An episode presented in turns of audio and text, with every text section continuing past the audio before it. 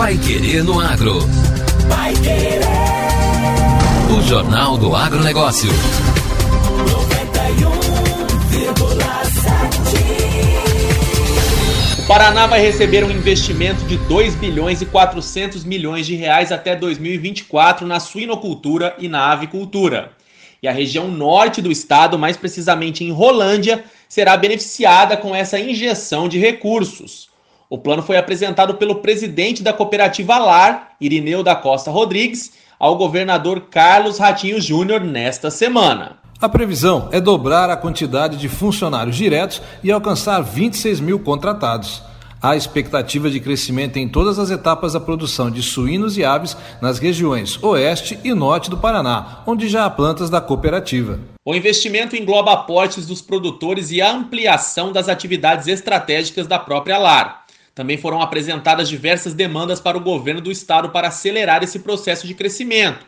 Elas envolvem infraestrutura, ampliação da oferta da rede trifásica, continuidade dos programas de incentivos fiscais e implementação de alternativas para a produção de energia elétrica. A ideia é trabalhar em parceria para assegurar os investimentos e os novos empregos, com potencial de melhorar a qualidade de vida em mais de 70 municípios. O governador Ratinho Júnior destacou que os investimentos da LAR vão impactar na geração de empregos e ganhos para o comércio e o setor de serviços. Orgulho né, de poder ver esse volume de investimentos que a LAR tem feito nos últimos meses e anos e também o, o que projeta para o futuro, né, de geração de emprego, né, de novas plantas industriais, enfim, dessa força no cooperativismo, né, de novos agricultores se integrando a esse grande projeto.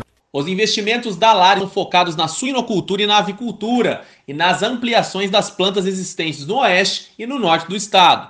O presidente da LAR, Irineu da Costa Rodrigues, disse que as obras de aumento de capacidade de produção acontecerão nas unidades industriais de Rolândia, Santa Helena, Medianeira, Cascavel e Marechal Cândido Rondon. A LAR está investindo na chamamos de integração pecuária, que é mais produção de frango e de suínos. E eu diria que no centro de Rolândia, de Cascavel, de Baixo Rondon e de Medianeira, como cidades polo, onde nós vamos estar investindo em cinco anos, já contando o ano passado, até do 2024, 2 bilhões e 450 milhões de reais. E que vão gerar, nesses cinco anos, em torno de 9.600 empregos.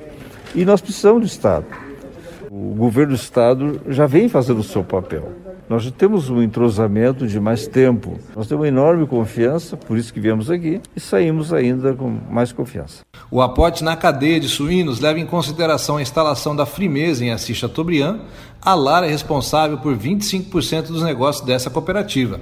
Atualmente, apenas 5% do faturamento da Lar é dessa matriz, e o objetivo é aumentar esse acesso. Já a avicultura representa 30% do faturamento da Lar. Os investimentos próprios da cooperativa serão usados para nove núcleos de recria e novos incubatórios, com um aporte de 121 milhões de reais. Serão, ao final do investimento, mais de 500 novos associados, mais de 3 mil aviários e 71 municípios na área de abrangência. O secretário de Agricultura e do Abastecimento, Norberto Otigara, acrescentou que o Paraná é o maior produtor de frangos do país e o segundo em suínos, com possibilidade de alcançar a liderança no médio prazo. Ele disse que os novos investimentos da LAR serão acompanhados de um grande programa de políticas públicas do Estado com os municípios.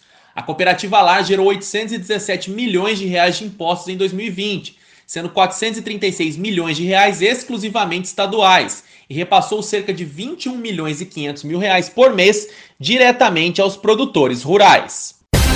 Vai Querer no Agro. O Jornal do Agronegócio.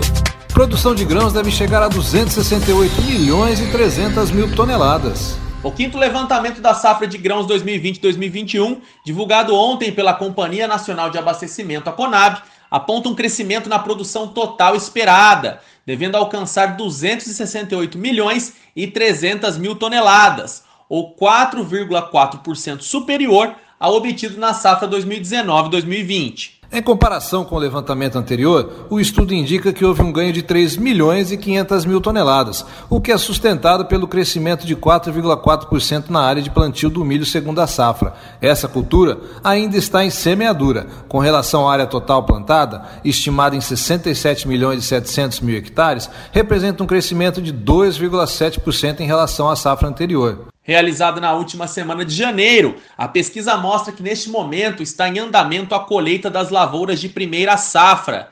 Este é o período em que a maioria dessas áreas serão utilizadas para posterior plantio das culturas de segunda e terceira safras. Com relação ao milho primeira safra, houve uma redução de 0,8% na área cultivada. A produção esperada é de 23 milhões e 600 mil toneladas. Somando-se a segunda e a terceira safras, a produção total poderá atingir 105 milhões e 500 mil toneladas, 2,9% superior ao obtido em 2019 e 2020. A soja vem mantendo a tendência de crescimento na área cultivada.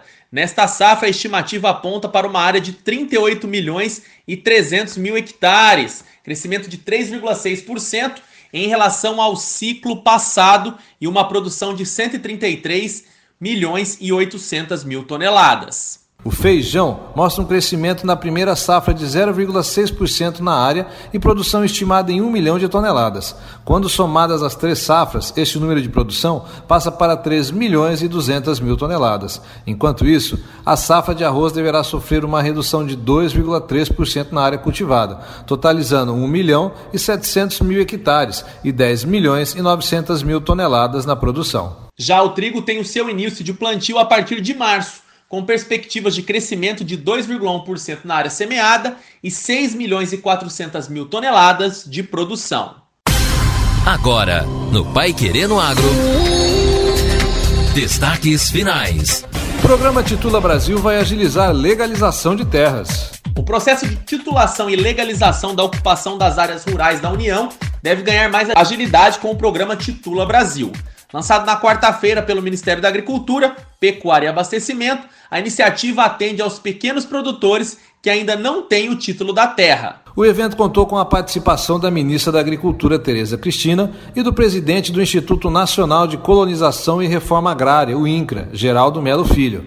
Ele explicou que os municípios que desejarem poderão disponibilizar pessoal para treinamento e para ter acesso ao sistema, atuando de maneira complementar ao INCRA. E esse servidor vai poder trabalhar sem necessidade de internet e ele irá a campo levando na íntegra aquele processo, sabendo exatamente o que é que ele precisa buscar, podendo preencher formulários, tirar fotos, fazer pontos de, de georreferenciamento e complementar exatamente o que precisar complementar daquele processo. Não precisa estar online, não precisa ter acesso acesso à internet, nada disso. Quando ele voltar à área de serviço, esse processo carrega diretamente na base do INCRA e conclui-se a instrução de um processo de regularização fundiária. Os municípios que desejarem poderão disponibilizar pessoal para treinamento e para ter acesso aos sistemas de cadastro, atuando de maneira complementar ao INCRA. Durante o evento, foi apresentado também o aplicativo Titula Brasil e uma versão dele para a internet, com o intuito de facilitar o atendimento das demandas e dos serviços. E termina aqui a edição número 226 do Pai Querer no Agro. Voltamos na segunda-feira com as principais notícias do agro aqui na 91,7. Até lá. Bom descanso e bom final de semana a todos os ouvintes. Estamos de volta na segunda. Não perca. Você ouviu Pai Querer no Agro. Pai Querer. O Jornal do Agronegócio. Contato com o Pai Querer no Agro pelo WhatsApp 999941110 ou por e-mail agro@paiquerer.com.br.